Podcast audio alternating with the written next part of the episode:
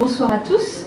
Euh, merci Jérémy euh, euh, d'être avec nous. Comme vous le voyez, on est en petit comité, donc bien évidemment, à la fin de la rencontre, il y aura un temps pour vos questions, mais si vous voulez intervenir au fur et à mesure de, la rencontre, parce que la question vous vient spontanément et que vous dites que vous en souviendrez peut-être plus à la fin, n'hésitez pas à nous faire un petit signe, à participer à l'échange avec nous.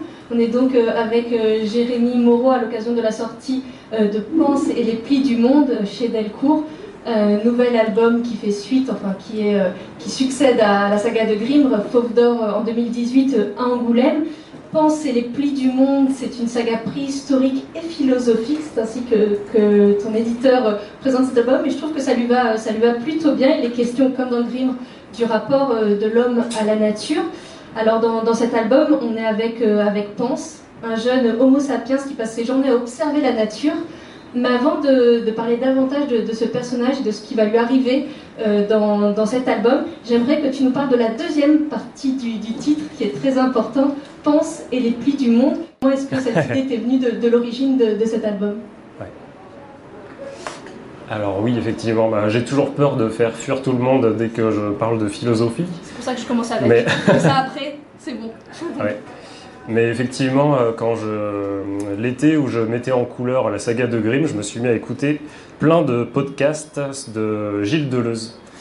Et, euh, ça m'a complètement fasciné en fait, notamment un cours sur le pli.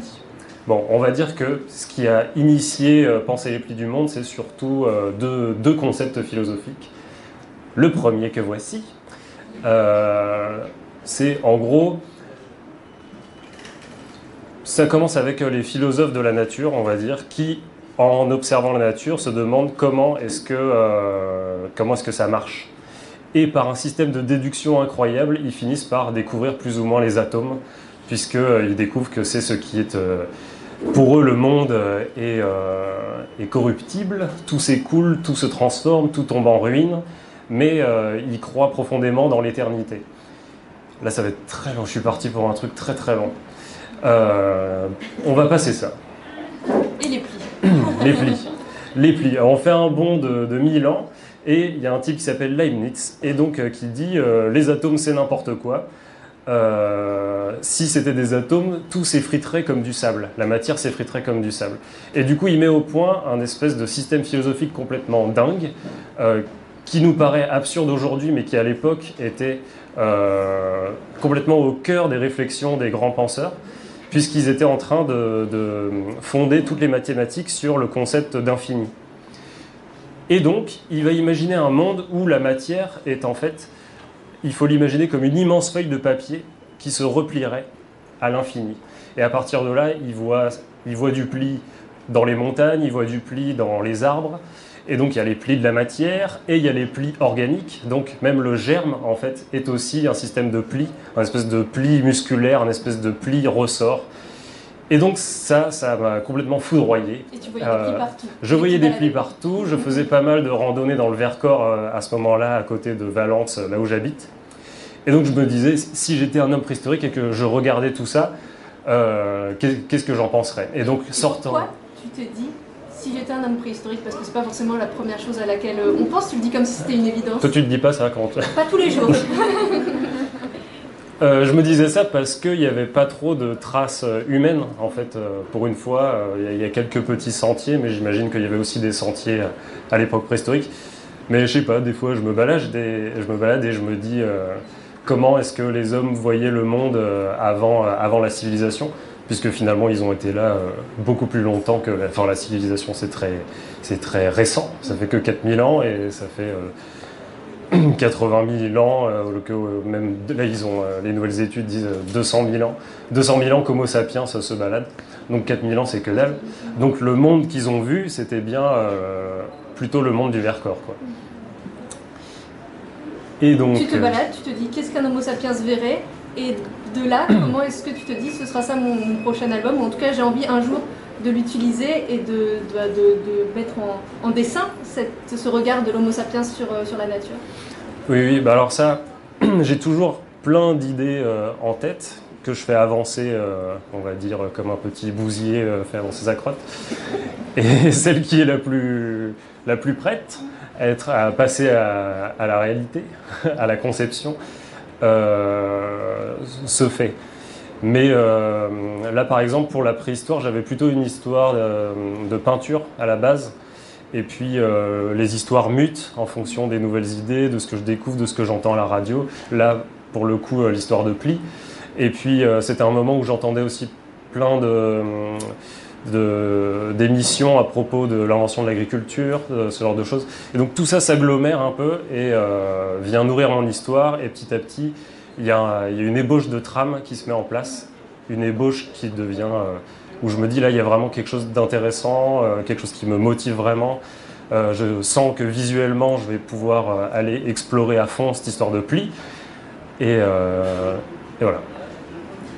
Parce que tu l'as dit, il y a, l'agriculture aussi qui est, très importante, puisqu'on pense qu'il ne se fait pas vraiment admettre dans, son clan. Lui, quand je le disais, il, admire la nature, il l'observe, mais il ne va pas chasser, et il va se faire euh, rejeter euh, par son, clan. Et d'un seul coup, après un hiver euh, assez terrible, il va changer de, rapport vis-à-vis de la nature, c'est-à-dire qu'il va passer de l'état d'observateur à quelqu'un d'actif et qui va justement observer que bah, finalement les plantes ne sont pas euh, telle, qu'elle dans, la nature, c'est-à-dire qu'elle pousse, qu'il y a des choses qui se créent, et à partir de là, il va se mettre en tête de domestiquer quelque part euh, cette nature.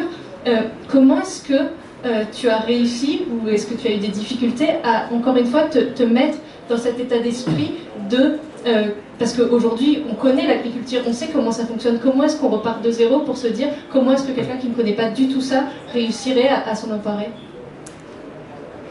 Ouais, c'était hyper dur et euh, c'est pour ça que j'ai failli abandonner mille fois le projet. C'est que je suis pas un Homo sapiens qui ne connaît pas l'idée du germe justement.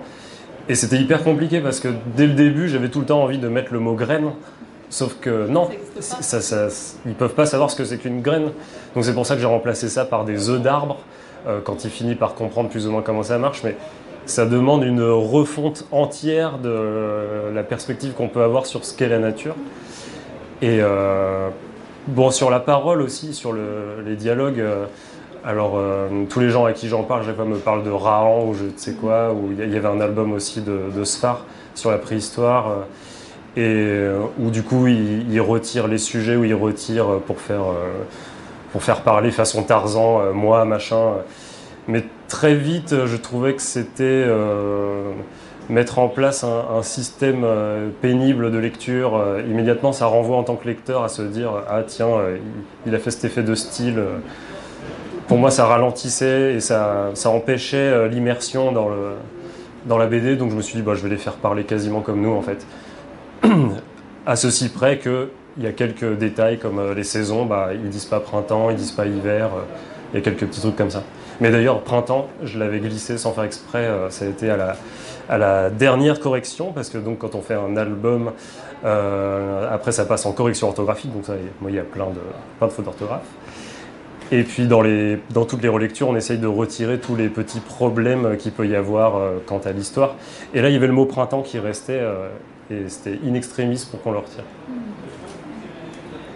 On va donc suivre, suivre Pense, on parle de, nature, de, ce jeune Homo sapiens, mais il est aussi beaucoup question du rapport à l'autre. Euh, justement, puisque quand il va être, il va quitter son clan, mais il va en rencontrer euh, un autre. C'est aussi ça qui est très important euh, dans, cet album, c'est comment est-ce que on, échange avec les autres et comment est-ce qu'on regarde l'humanité et comment est-ce que on quitte ces, jugements quelque part par rapport à l'autre et qu'on apprend à les connaître. C'est aussi cette observation-là, c'est-à-dire c'est l'observation, c'est un appel à observer la nature, mais aussi un appel à observer les autres. J'ai l'impression.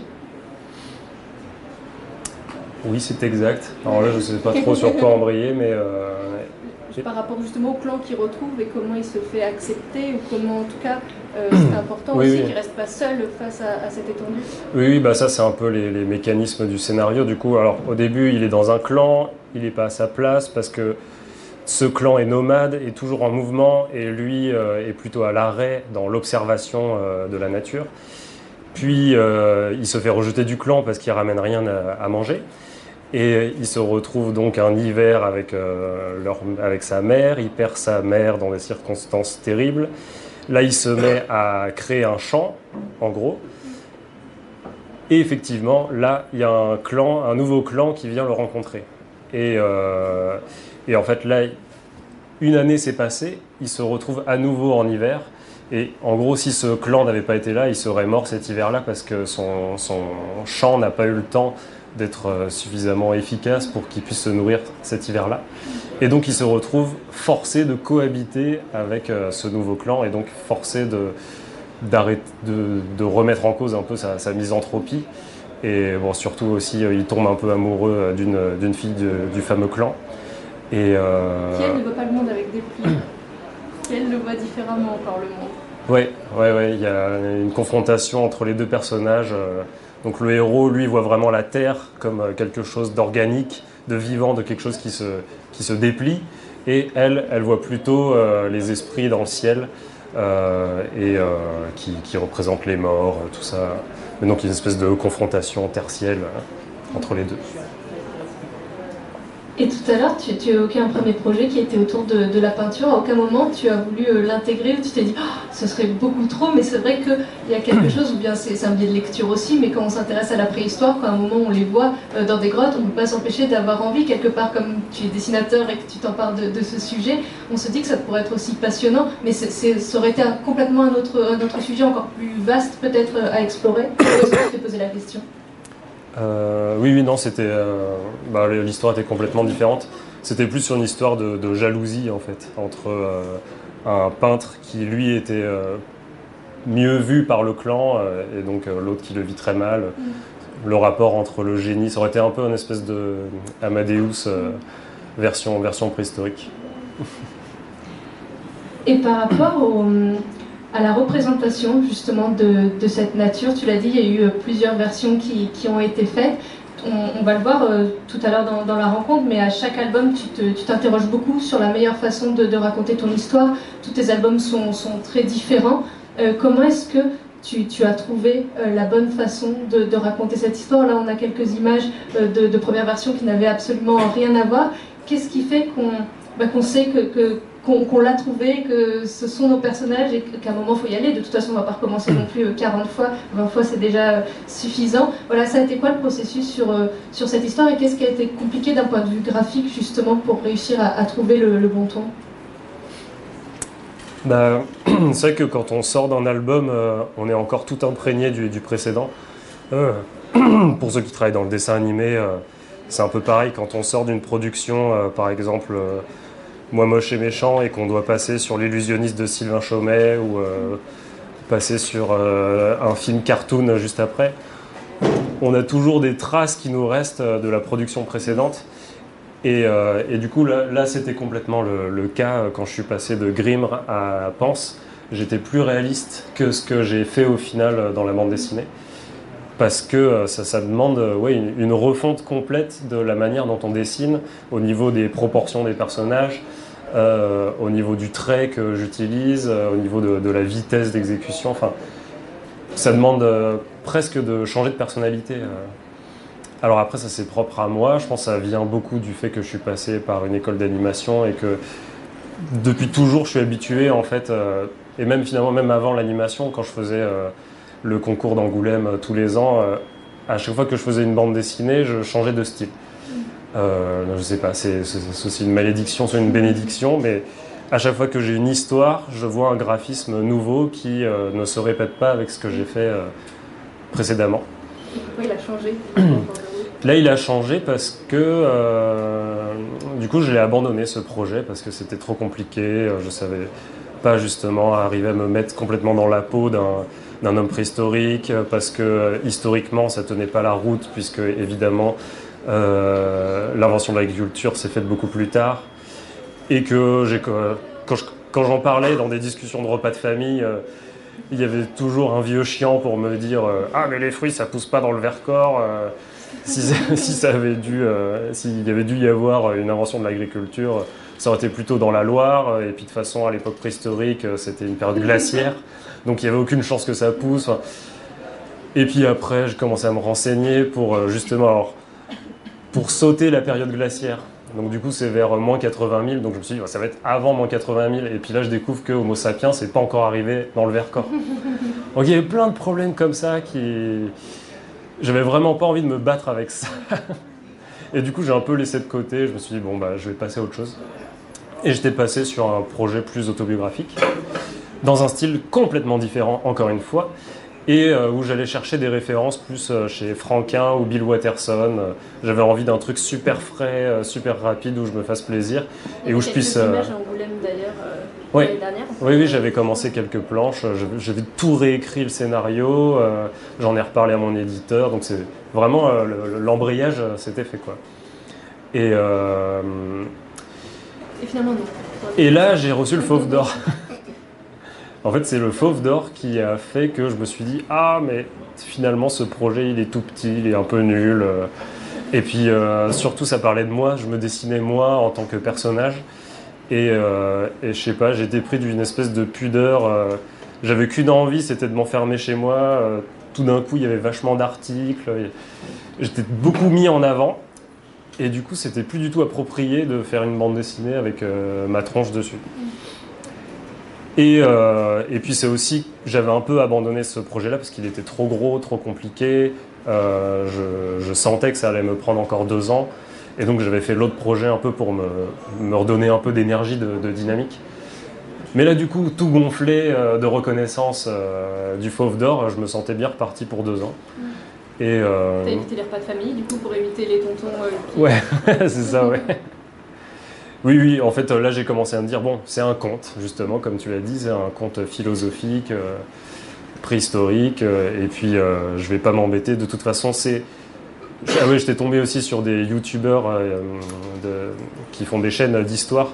Là, il y a tout un mouvement en ce moment chez les historiens assez cool, où c'est des jeunes qui vulgarisent pas mal l'histoire. Et il y en avait une qui s'appelait L'invention de l'agriculture, et le premier truc, c'était et non, l'invention de l'agriculture ne s'est pas faite par un seul mec euh, en, quelques jours. Euh, Or, c'est exactement ce qui se passait dans ma BD. Donc là, j'ai fait le deuil définitivement euh, d'une quelconque plausibilité historique. Et donc je me suis dit, voilà, on s'en fout, c'est un- conte, c'est atemporel, c'est symbolique. je retrace un peu toute l'histoire de l'humanité à travers ce personnage dans son rapport à la nature. Et là, j'ai bifurqué, on parlait d'autre chose en fait. On parlait, non, on parlait de ça, mais on parlait de comment est-ce que tu l'as retrouvé, où tu as changé le graphisme justement pour cette nou- nouvelle ultime Ah oui. version. Oui, oui. Et donc, du coup, quand j'ai repris le projet, eh bien, ce coup-ci, je gardais des traces du projet Fantôme, euh, qui du coup était beaucoup plus euh, franco-belge, plus cartoon, euh, dans des proportions plus semi-réalistes et moins réalistes que sur Grimm. Et, et ça m'a bien plu, en fait. Mais c'est ça, c'est qu'il y a quelque chose très euh, comme d'un mix, justement peut-être dans le rapport à la nature et tout ça, mais comme un mix de, la saga de Grimm et de quelque chose, euh, tu évoquais Franquin, mais presque de l'ordre du, dessin animé quelquefois dans, les personnages, j'ai l'impression notamment sur les gros plans où il y a leurs émotions. Je pensais aussi des fois au, au manga, ce qui était le cas dans, dans Max Winson, où il y avait des références, on pouvait voir des fois des influences, et là on peut voir un petit peu la même chose dans le sens où il y a des personnages où, euh, voilà, quand, quand ils transpirent, quand ils ont peur, il y a des grosses gouttes, qui, enfin des codes qui rappellent le, le dessin animé, l'animé, enfin des Alors, choses pour moi, petit c'était plus la BD, ça. la BD, ouais. Ouais. Mais du coup, il y, a- il y a ça vraiment, c'est-à-dire c'est ce mix comme si c'était euh, posé justement de deux univers, peut-être euh, parce que c'est lié justement à la représentation de la nature, où j'ai l'impression qu'il y avait justement la continuité de Grimm et quelque chose de beaucoup plus cartoon. Ouais, pour moi, le côté cartoon, il venait vraiment plus euh, d'une reconnexion à des vieilles bandes dessinées, et notamment, alors beaucoup euh, Tezuka. Euh, en plus, il y avait une exposition à Angoulême, du coup, j'avais vu les, les planches originales, là, j'avais trouvé ça génial, génialissime. Je pense que les petites gouttes, tous ces codes-là, c'était plus une reconnexion vraiment à la tradition de la BD, à la fois franco-belge, Astérix. Des, des- des trucs qu'on laisse un peu de côté quand on devient étudiant en art et qu'on on se met à avoir des, des références un peu plus pointues, on va dire. Et puis après, en vieillissant un peu, bah, finalement, on revient aussi à, à des trucs plus, plus classiques. Et bon, après, moi, j'ai toujours euh, beaucoup été influencé par euh, Winsor McKay. Mais, mais ouais, le côté cartoon, est-ce qu'on peut retrouver des, des- des planches euh, pour voir justement la, la différence de style. pouvoir. Euh, Dans exercice mise en scène, j'ai des, j'ai des planches. Dans, dans, dans, dans, dans échelle de case.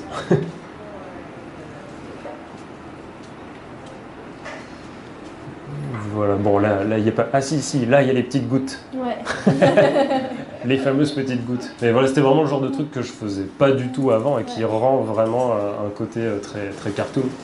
Mais bon voilà, euh, les petites gouttes c'est juste c'est facile à, pointer du doigt, mais c'est dans, tout. Et c'était aussi, euh, ah oui aussi j'ai lu pas mal Jimmy Corrigan et espèce de, de livre monstre. je pense que j'étais jamais arrivé au bout, tout en me disant à chaque fois c'est génial, mais en n'arrivant jamais au bout. Et un jour, j'ai pris un bon gros dimanche. Et là, je me le suis fait. Et c'était vraiment génial. Et là, euh, et là ça m'a complètement révolutionné la tête. Euh, et je me suis dit, ah, là, il, faut, il, faut que je change quelque chose dans ma manière de, de mettre en page et de, de, faire de la bande dessinée. Et ça vient beaucoup de là, euh, du coup, l'utilisation des toutes petites cases. Tout d'un coup, je me suis dit, mais c'est bizarre, j'ai l'impression que quand je veux impacter le lecteur, quand je veux faire quelque chose de classe, je veux, j'avais tendance, comme tic, à faire des grandes cases, comme s'il fallait immédiatement que ce soit grandiose. Et là, tout, d'un coup, je découvrais la, petite case dans ce qu'elle a de, magnifique, de, petits bijoux. Euh. et il y a ça aussi dans, Tezuka, des fois il y a juste une petite tête, elle est tellement bien faite, tellement belle, que j'ai envie de, m'arrêter dessus. Et, donc j'avais l'impression tout d'un coup d'avoir un, nouvel outil que j'allais pouvoir explorer à fond pendant toute une bande dessinée, et c'est ce que, ce que j'ai fait.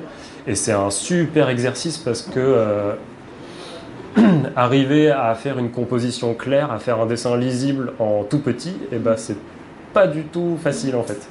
Même euh, des fois c'est plus compliqué que de faire un grand beau décor.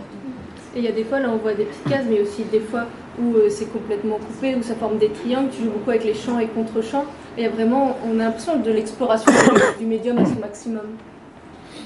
Ouais, ouais. Alors ça, je vais essayer d'en parler un peu dans l'atelier après pour ceux qui restent. J'ai vraiment prévu de parler de mise en scène. Mm. Mais c'est clair que. Euh, bon, il y avait ça aussi un peu dans, Max Winson, mais je, disons que je découvre de plus en plus le médium bande dessinée. Euh, pendant un bon bout de temps, un peu injustement, je l'ai pris comme euh, un pis-aller d'un long métrage d'animation. Et puis plus ça va, et plus en fait je me sens à ma place dans la bande dessinée, dans ce médium-là, plus je comprends ces différences par rapport au cinéma et, au fait que finalement euh, c'est que des, blocs d'espace sur une double page. Et en fait avec ça, qu'est-ce qu'on peut faire? Et, plus je creuse dans, ce média, et plus je trouve des trucs que je ne peux pas faire euh, en cinéma. Donc euh, après, je ne vais pas du tout dénigrer le cinéma. c'est d'autres manières de raconter, mais en tout cas, moi, j'adore la bande dessinée, le, ce, cette espèce d'intimité absolue, d'économie de, moyens qui fait qu'on peut faire absolument tout ce qu'on veut tout seul à sa table pour pas trop d'argent et euh, enfin si si. Je veux dire par rapport à par rapport euh, à l'animation. Euh, je sais pas si vous avez une idée des prix mais bon on va dire en gros 18 000 euros pour faire une bande dessinée et euh, un court métrage de 15 minutes, 200 euh, 000 euros à peu près. Donc euh, l'animation, de suite, ça demande un temps de réflexion, de, convaincre des gens, tout ça. J'adore l'immédiateté de la bande dessinée. Me dire voilà j'ai une petite idée, bah je la commence demain en fait. Et on parlait des, différences entre chaque album, du style qui, peut changer. Tu changes aussi ta, méthode, ta façon de, travailler.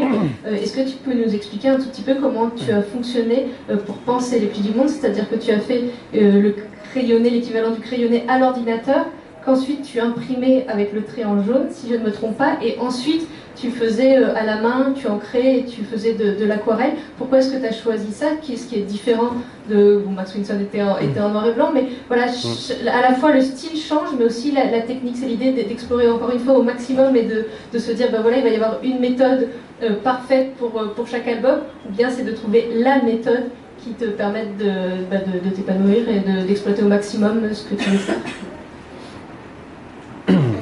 Oui, bah, en fait, il y a, hum, comme une espèce de, montée d'escalier du numérique vers le tout traditionnel euh, depuis mon premier album. Et c'est vrai que sortant des Gobelins, je venais de passer trois ans à ne faire que dessiner sur, euh, palette graphique.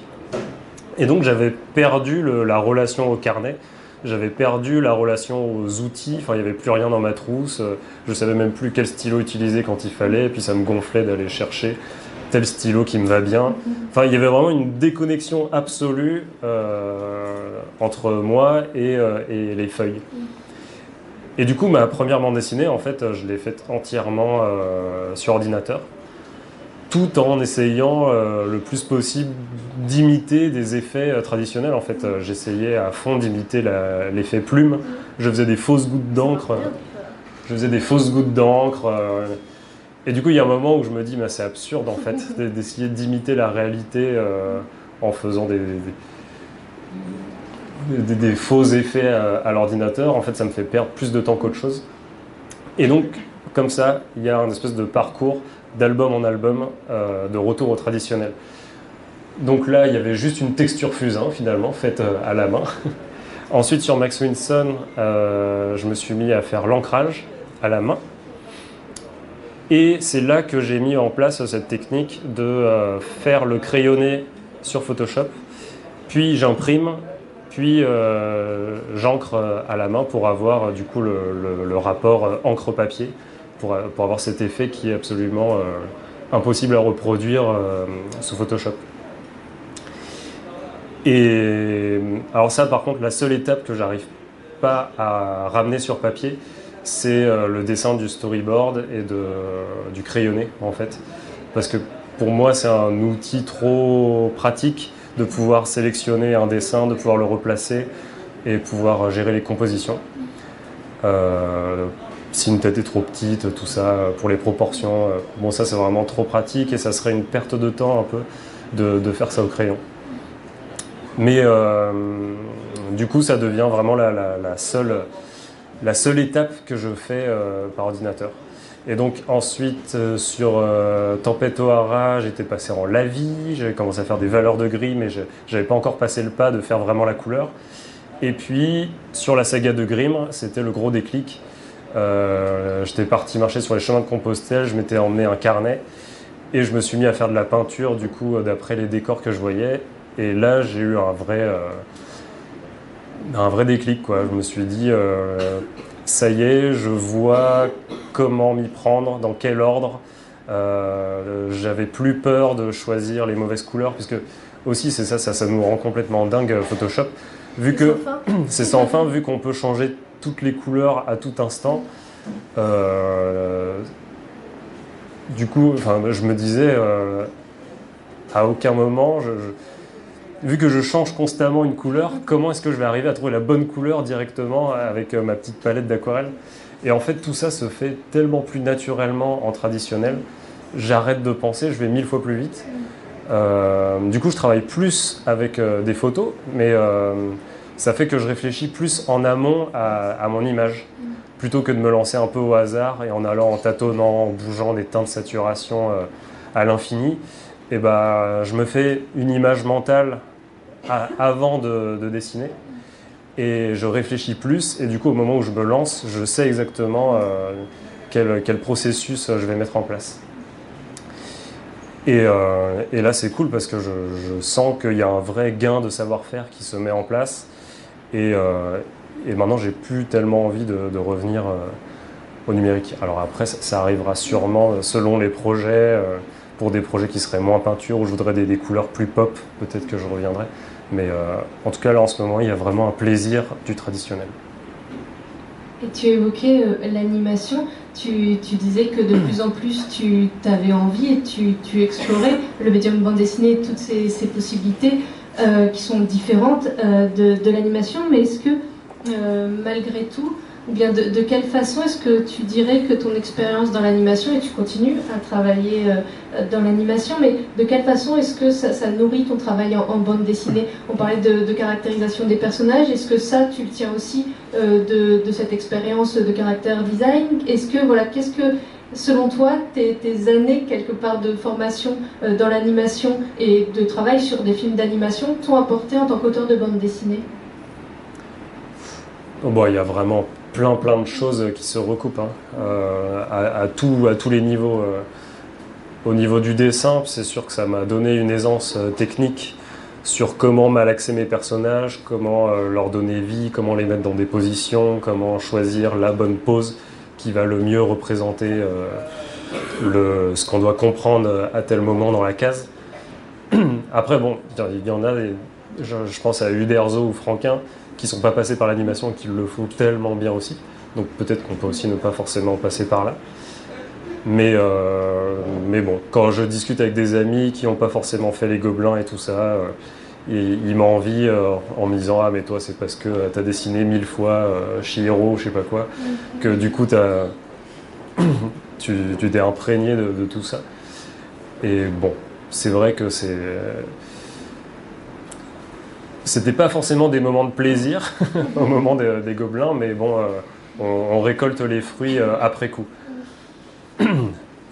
Après, euh, bon, sur la mise en scène, euh, là, je dirais que ça m'a pas forcément apporté. Ça m'a peut-être apporté une certaine forme de fluidité, mais je n'arrête pas de me battre contre mon côté animation. Euh, cesser de vouloir constamment rendre les choses fluides et aller plus vers de l'ellipse et des arrêter de vouloir absolument que tout soit absolument raccord comme ça, c'est vraiment un truc qui nous vient euh, du cinéma d'animation. On cherche absolument la, fluidité absolue dans le mouvement, dans les raccords, dans tout ça. Or, en bande dessinée, euh, ça sert pas beaucoup en fait. Et, j'aime pas beaucoup voir ça quand je lis une bande dessinée, de voir les tics des gens qui viennent de l'animation et qui font quatre cases là où il y en a besoin que de deux. qui, vont, qui vont faire en gros euh, toutes les intermédiaires de l'action, alors que euh, ça ralentit la lecture. Euh, je me dis. Donc, ça, c'est tout un travail d'arriver retirer des images. Mais bon, ça, c'est si on veut utiliser de manière la plus pure possible le médium bande dessinée. Et alors après, là plus récemment, on s'est vraiment penché avec ma compagne Lucrèce Andréae, qui elle a aussi fait les Gobelins, puis la Poudrière, et euh, qui a fait un court métrage d'animation et avec qui on est en train d'écrire un long métrage d'animation maintenant. Et quand on écrit un long métrage d'animation, là il faut vraiment être irréprochable sur la technique scénaristique. Et donc euh, on a lu un bon paquet de livres de scénario pour faire les choses bien.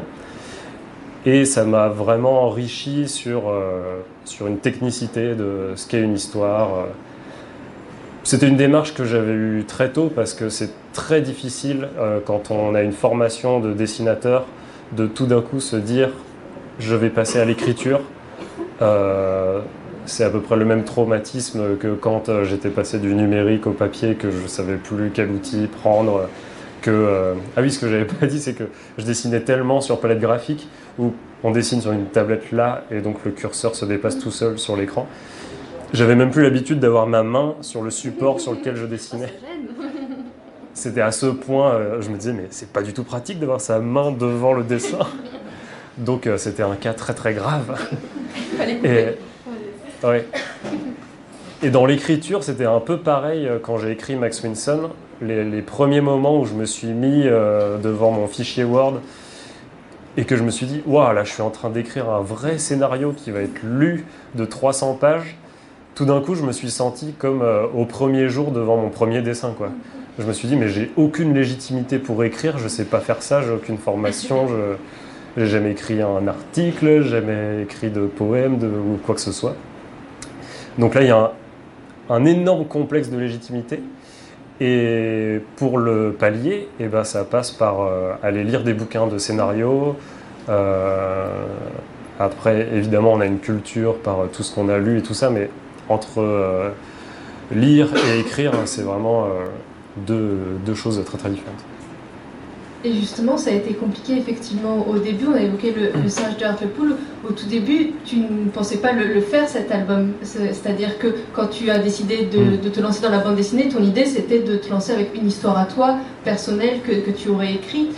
Et Wilfried Lupano t'a proposé des scénarios que tu as mis du temps à lire finalement après qu'il te les ait envoyés. Et finalement, tu es tombé sur ce scénario. Mais tu, je crois savoir que tu les as regardés au début, mais juste pour voir comment est-ce qu'on écrivait un scénario en disant je vais pomper juste la, méthode un petit peu et je vais écrire mon histoire. Mais finalement, tu es tombé sur cette histoire que tu as trouvée excellente et on est bien mm. content que, que tu l'aies dessinée.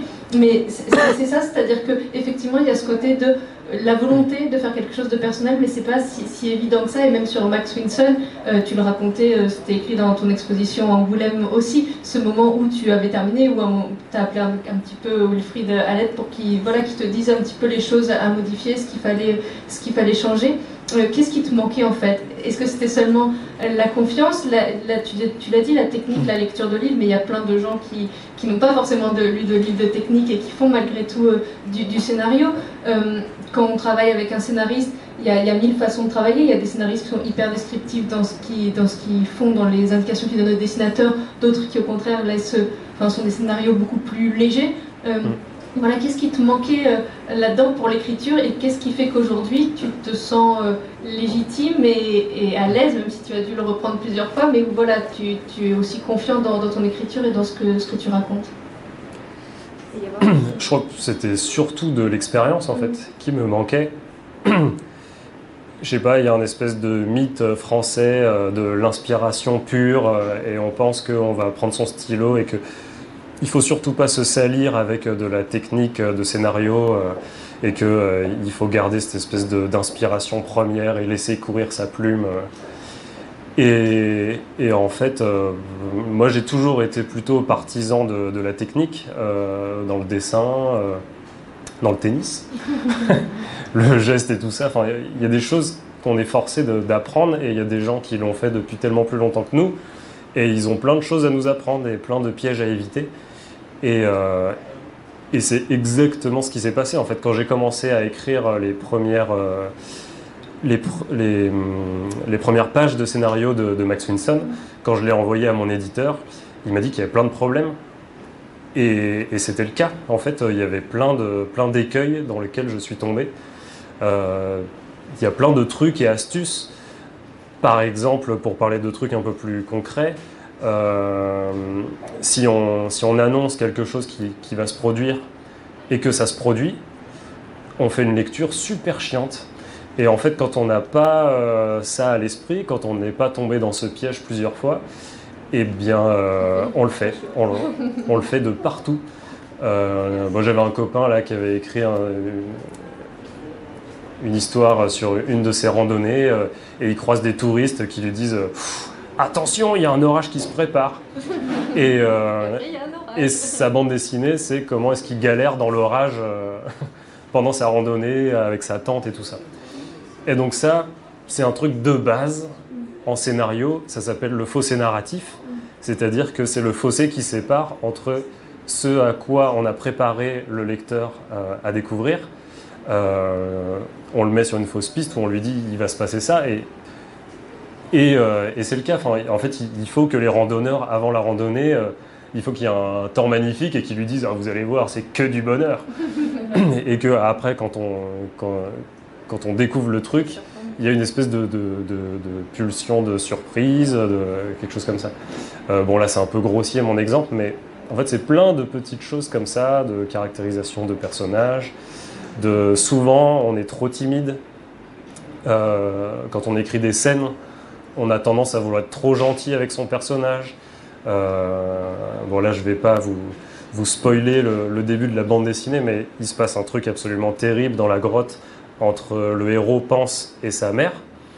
Et au début, j'étais plus doux que ça euh, dans ma scène. Euh, et, du coup, Lucrèce, ma compagne, là, quand elle l'a lu, elle m'a dit non, mais vas-y, carrément, il faut que ce soit un traumatisme. Et alors, ça, c'est un problème de base. Donc, je parle beaucoup de Lucrèce parce qu'on parle beaucoup de scénarios ensemble. Et elle était intervenue au Gobelin sur les scénarios des films de fin d'études. Et c'était le problème récurrent. Elle aurait presque pu dire ça à tous les films, c'est que c'est toujours trop gentil, c'est toujours, ça va pas assez loin. On est trop timide en fait euh, dans, les scènes qu'on met en place. Et il faut vraiment faire hurler les personnages, il faut les, amener à bout pour qu'ils sortent vraiment ce qu'ils ont à sortir. Et ça, c'est des trucs, euh, il faut avoir écrit plein de fois euh, des scénarios. Et, et puis il y a aussi le, comment arriver à tourner autour de son sujet. Alors, aussi, il faut avoir vécu une sortie d'album. Il faut avoir réussi à écrire un scénario en entier et avoir vu quel impact ça avait sur des lecteurs autres que soi-même. Et ça, c'est un truc toujours incroyable, toujours mystérieux pour moi. Euh, c'est cette espèce de fossé qu'il y a entre ce que j'ai dans la tête et comment c'est perçu par euh, l'autre. Et là, je suis en plein dedans parce que la BD vient de sortir, donc j'ai que les premiers retours. Et c'est pas du tout ce que tu. Si, il y, y, a des trucs, euh, il y a des trucs auxquels je m'attendais, mais des choses non. Euh, et c'est assez intéressant et il faut toujours laisser décanter 3-4 euh, mois de retour de gens qui lisent ce qu'on a fait pour percevoir vraiment, vraiment ce qu'on a fait. Mais c'est toujours un mystère énorme. Là, je commence déjà à réfléchir à ma prochaine BD. C'est toujours très intrigant le fossé qu'il y a entre ce que je crois faire, ce que je projette de faire et la manière dont c'est perçu. Et par exemple, sur ton tout premier scénario, sur Max Winsen, euh, ça, a été, ça a été reçu différemment euh, de ce à quoi tu t'attendais. Ça rejoint une autre question qui que euh, dans, tes albums, ce dont tu as fait le, scénario, il y a des choses très personnelles. En tout cas, il y, a, beaucoup de toi dedans. Est-ce que c'est des choses dont on se rend compte après C'est-à-dire une fois qu'on l'a fait, on se dit Ah ouais, j'avais mis ça, mais je m'en étais pas rendu compte sur, le moment Ou est-ce que c'est très conscient le fait de, bah oui, forcément, on se nourrit de, de son expérience, de sa vie pour nourrir ses écrits, donc on en a conscience sur les scénarios, en général, je suis quand même plutôt agréablement surpris de la manière euh, dont c'est compris, euh, notamment les articles de presse. Je pense que c'est là que les gens font le plus d'efforts pour faire un retour, puisqu'ils prennent vraiment le temps d'écrire quelque chose et de se plonger dans le livre. Et sur Max Winson, par exemple, j'étais vraiment très content des, retours presse. Euh, là où je suis toujours très étonné, c'est sur la réception graphique j'ai toujours l'impression de faire quelque chose de quand même relativement grand public. Euh, par rapport à mon petit milieu de dessinateur où on regarde des choses comme euh, Olivier Schrauen, euh, Brecht Evans, plein, plein de trucs comme ça, Marion Fayol et tout ça. Et, quand, moi je fais mes bandes dessinées, j'ai l'impression de faire un truc ultra mainstream, hyper dessin animé. Et puis quand je me balade en festival et que j'ai les familles qui ouvrent mes albums, et quand je vois la tronche qu'ils font. Alors, le meilleur exemple, c'était euh, Tempête O'Hara, puisque c'était un roman jeunesse. Donc il y avait déjà plein de petits fans qui adoraient euh, cette BD sur les chevaux. Et j'étais au, salon de Montreuil. il y avait en présentoir du coup le roman avec la BD. Et j'entends une petite fille euh, avec sa, pote qui, lui dit Oh, regarde, ils ont fait une BD du roman et tout. Euh, vas-y, on regarde, on regarde. Et là, ils ouvrent, ils font Ah oh, la gueule du cheval Et du coup, là, je me. J'essaye de, de, me projeter dans quelle image elle avait, elle, du truc. Est-ce qu'elle avait euh, une image euh, très disneyienne, puisqu'on est très influencé par ça, ou, ou, quelque chose de complètement différent, je sais pas. Mais pour moi, c'est un mystère absolu euh, de la réaction qu'ont les gens à chaque fois face au style graphique que je propose. Et par exemple, la saga de Grimm, j'avais l'impression de faire un truc hyper classique où j'allais. Parce que bon, dans, le milieu BD, il y a quand même. là, j'ai l'impression qu'il n'y en a pas trop. le gros du lectorat qui a grandi avec Bug Danny et tout ça, ce que, entre guillemets, on appelle un peu la BD à papa. Et c'est un peu les gars qu'on voit beaucoup en festival de bande dessinée. Et donc c'est un peu pénible parce que du coup on voit surtout eux euh, qui ont fait la queue pendant des heures et du coup qui empêchent les gens normaux qui, ne collectionnent pas 5000 BD par an euh, d'arriver jusqu'à nous et surtout les enfants. Mince, j'ai perdu ce que je disais. Sur la réception, sur les gens qui venaient te, voir et sur la saga de Grimm, la ah oui. le sentiment d'avoir fait quelque chose. Et donc la saga de Grimm, je me suis dit, ah, alors là, ah oui, parce que donc quand ils arrivent à moi, quand même, à chaque fois, ils font quand même une espèce de grimace de, bon, c'est pas vraiment la BD que je lis d'habitude, mais comme euh, mon libraire me l'a limite mis dans, les, dans mon sac, euh, je, fais, je fais un effort. Hein. Et puis, enfin, c'est des gars, ils font ça toute la journée. Enfin, sur Max Winson, j'ai des mecs à couder, ils parlaient entre eux, ils me regardaient même pas. Ils me disaient Alors, qu'est-ce qu'on a aujourd'hui? Donc voilà, c'est ce genre de personne-là. Et quand je faisais euh, la saga de Grimm, je me suis dit, alors là les gars, je vais faire une BD pour vous. Là, là c'est historique, c'est quand même euh, bien... quand même bien travaillé niveau contexte historique et tout. J'avais bien travaillé, j'avais lu plein de bouquins d'histoire pour que tout soit véridique, contrairement à dans Penser les plis du monde. Et le graphisme, je me disais là, c'est quand même, c'est quand même les boutons de manchette, ils sont bien faits, euh, les costumes, j'ai bien travaillé, les décors et tout. Et encore une fois, la gueule qu'ils ont tirée quand ils ont vu le truc. Je sais plus, il y avait un article justement sur euh, BD Geste où il disait un peu euh, frivole avec la précision. Alors que j'avais eu l'impression d'être hyper précis.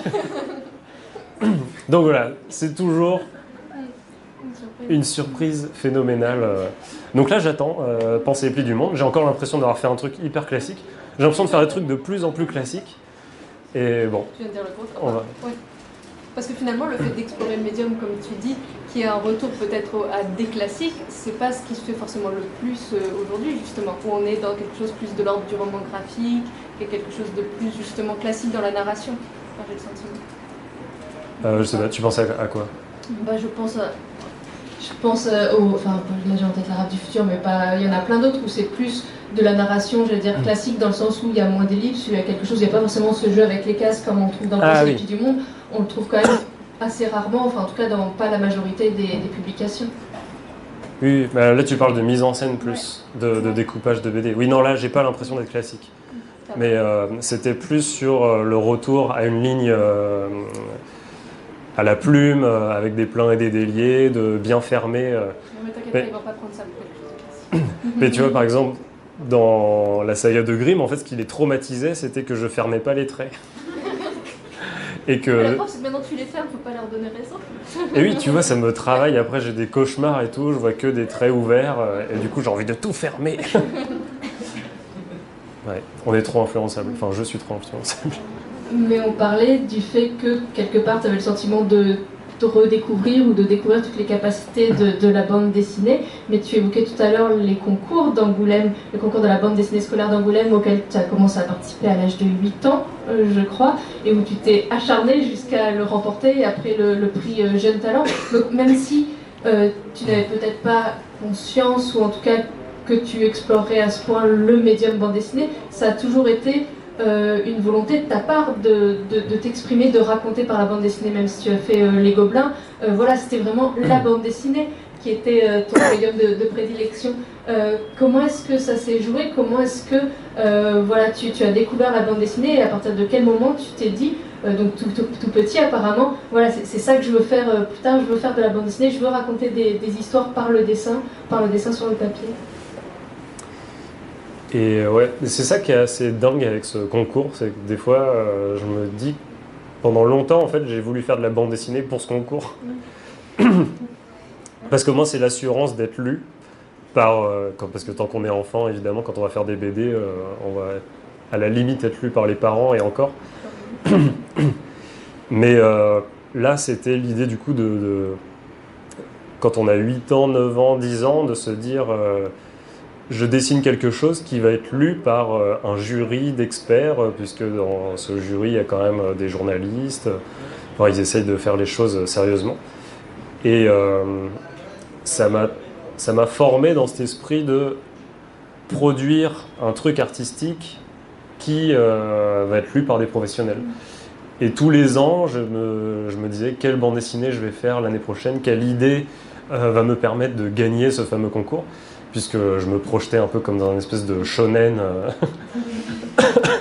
une espèce de Sangoku qui voudrait remporter le tournoi et qui retente tous les ans euh, à l'infini. Euh, et c'était, je, baignais complètement dans, cet état d'esprit que il m'a fallu retravailler ce sujet dans Max Winson et, m'éloigner un peu de ce côté compétitif.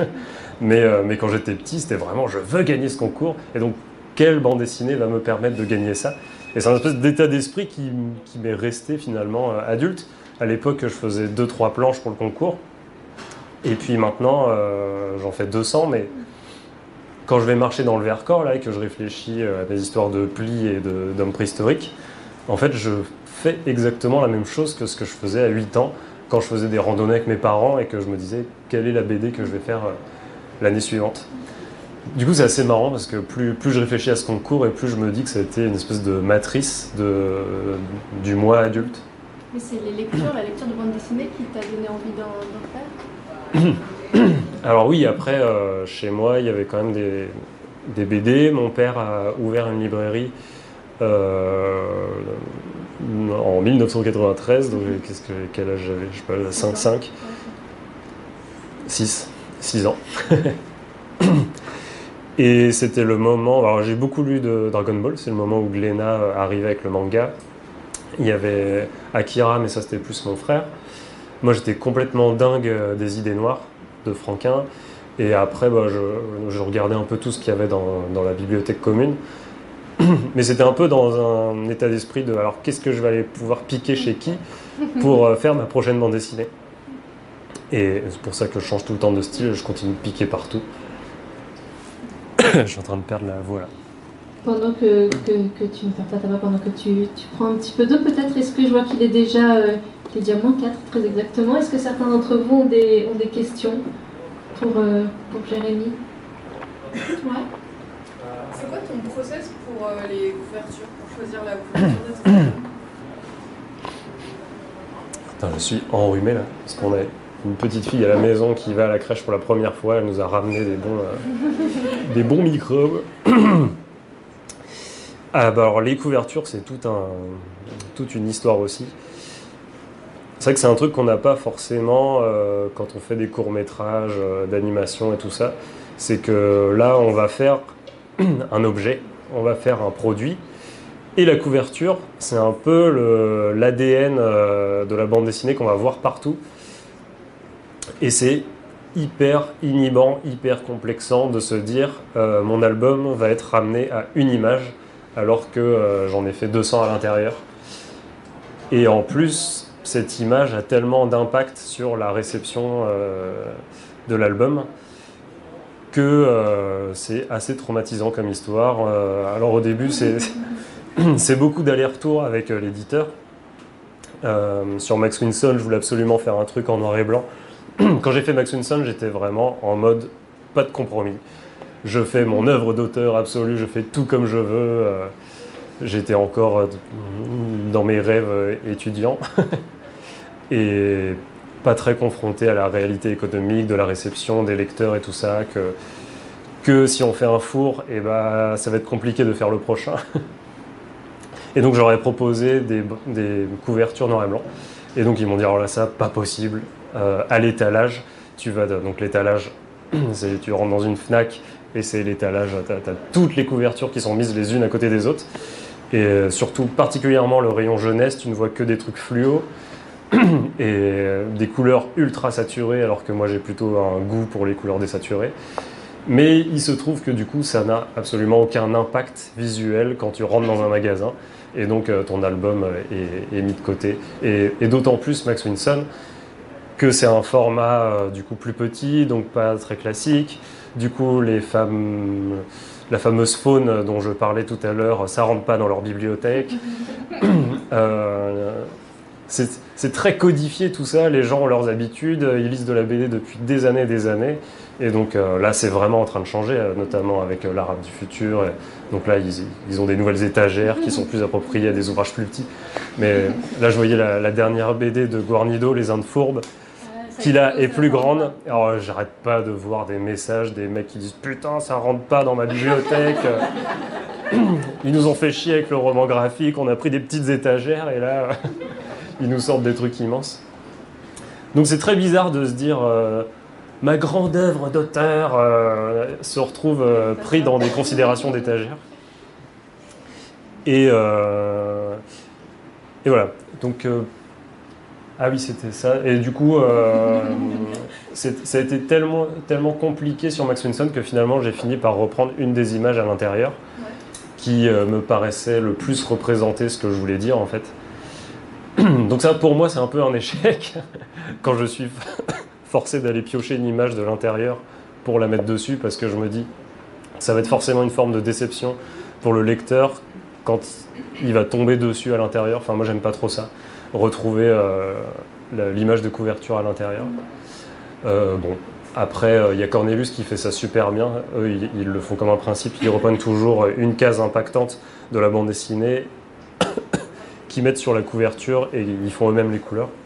par exemple sur Pense, même si là c'était une toute autre version, on voit que le, personnage n'est pas le même, que le nom a un E à la fin, mais malgré tout l'esprit y était déjà avant même que tu le termines, puisque cette image tu l'avais postée sur les réseaux il y, a, un moment déjà, juste après le, le Fauve d'Or d'ailleurs, je crois.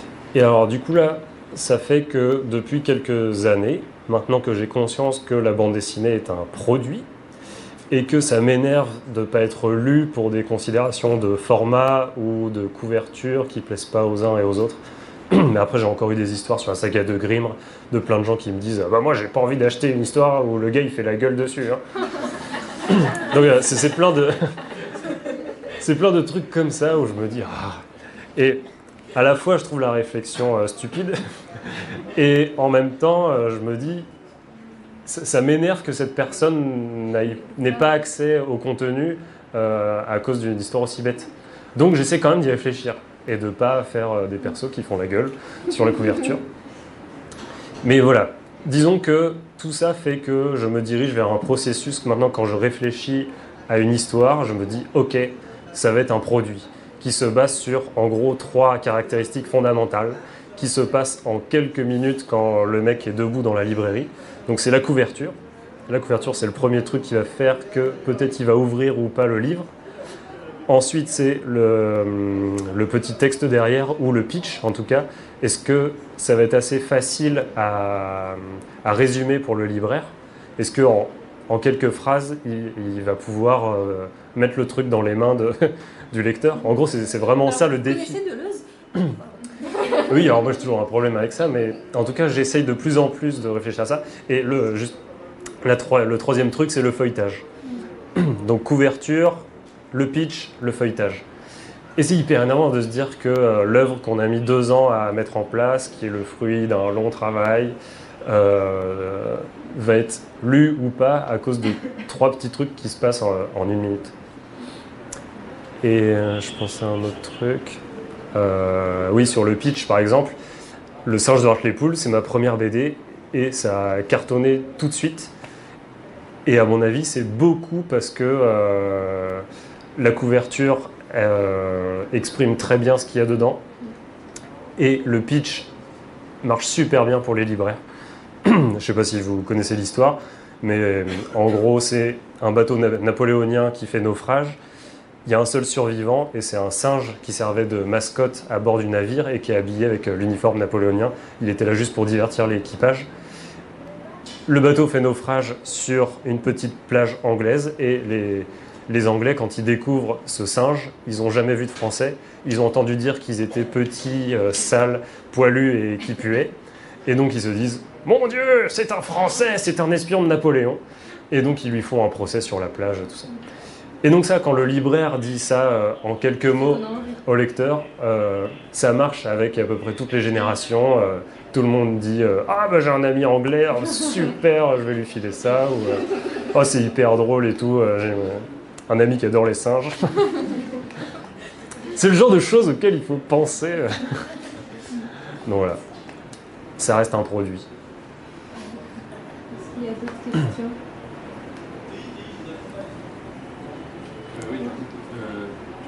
oui, il y avait un peu sur une couverture et pas sur l'autre. Ah oui.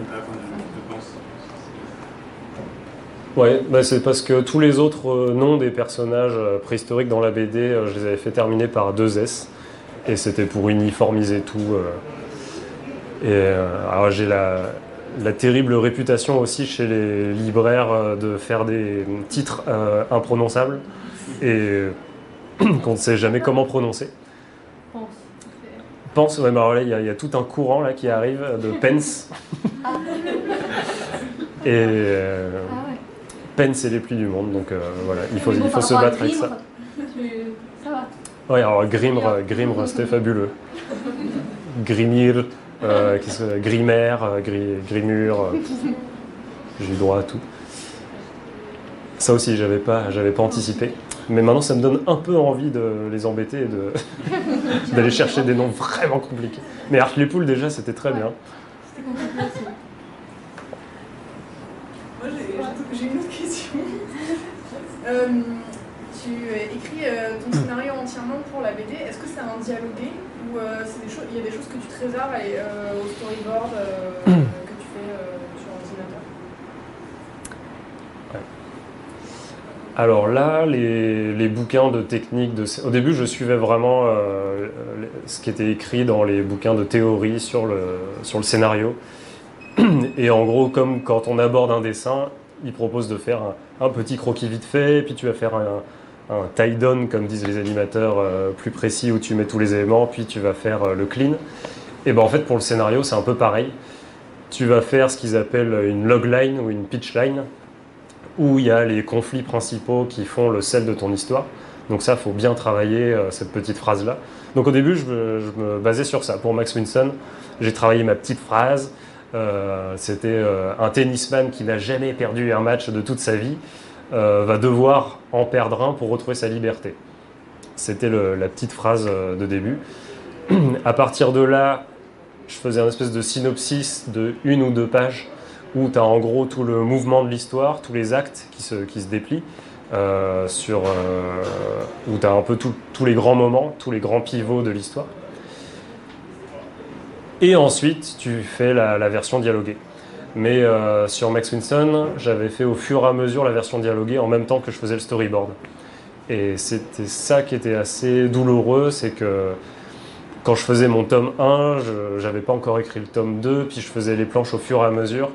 Et ça m'avait mis dans un espèce d'état de fragilité extrême parce que quand on ne sait pas exactement où on va ou est-ce qu'on va vraiment y arriver, parce que ce qu'on découvre avec quand on fait un scénario, c'est que entre la jolie petite phrase et ou euh, les jolis petits synopsis, quand tu commences à rentrer vraiment dans le détail des scènes, bah, tu te rends compte que c'est là que ça se passe et que les scènes les plus difficiles en fait, c'est les scènes de transition. Assez rapidement, tu trouves tes, scènes pivots, les, scènes qui te donnent envie de faire ce film, enfin, ou ce- cette BD. Mais en fait, comment tu vas y arriver pour que ce soit bien, pour que... En fait, ces scènes, elles dépendent vachement de comment tu as construit toutes les petites scènes avant qui ont l'air de rien. Et toutes ces petites scènes qui ont l'air de rien, c'est là où tu bandes l'arc et qui va faire que euh, quand tu vas arriver à la scène pivot, elle va être bien. Euh, je sais pas si je me fais vraiment comprendre, mais c'est un truc ultra fondamental euh, et que j'avais pas conscience sur Max Winson. Je me disais, bah, de toute façon, ma scène finale, elle est trop bien. Donc, ok, euh, bon là, c'est un peu long, tel passage et tout, mais quand on va arriver à cette scène-là, le spectateur, il va se dire, c'est génial. Sauf qu'en fait, la cette, euh, de cette scène, elle dépend de tout comment on l'a amenée, comment on l'a construite. Et hum, les scènes qui m'ont posé le plus de problèmes dans Pense, c'est les scènes de transition. Et arriver à faire des bonnes scènes de transition, je trouve que c'est vraiment ce qui est le plus dur. Et, euh, et donc tout ça pour dire que sur Max Winson, j'écrivais au fur et à mesure, et du coup, euh, ça a été très douloureux comme écriture. Pour la saga de Grimm, j'ai eu envie d'écrire entièrement le scénario, euh, d'écrire mes, mes 18 pages, euh, tout, d'affilée, de pouvoir les retravailler. euh. Après, il s'est passé un truc assez, assez cool. des fois, j'ai l'impression que j'étais touché par une forme de grâce quand j'ai écrit la saga de Grimm, c'est que elle s'est écrite super facilement. J'ai rencontré aucune difficulté majeure.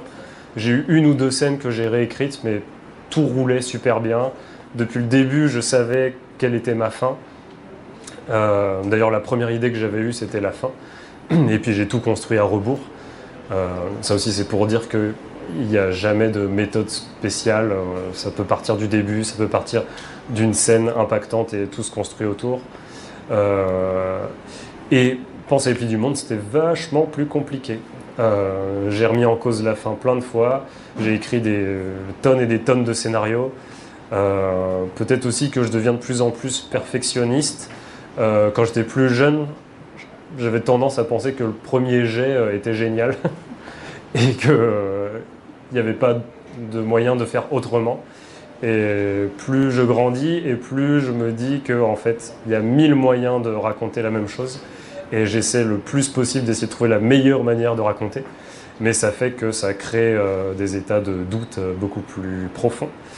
Et, et ça fait La que. satisfaction est à la hauteur de. Est-ce que du coup la satisfaction, la satisfaction est encore plus grande Mais là, c'est à tel point que je suis en train de me dire que je vais peut-être refaire quelques planches de pense pour une réimpression possible. Enfin, il y, a- il y a des trucs où je me dis c'est c'est interminable. euh, je pourrais réécrire mille fois euh, chaque scène. Merci beaucoup d'avoir été avec nous. On ne se quitte pas tout à fait pour ceux qui veulent poursuivre avec l'atelier. Merci euh, déjà beaucoup Jérémy pour cette, pour cette rencontre et merci à vous d'avoir été avec nous ce soir.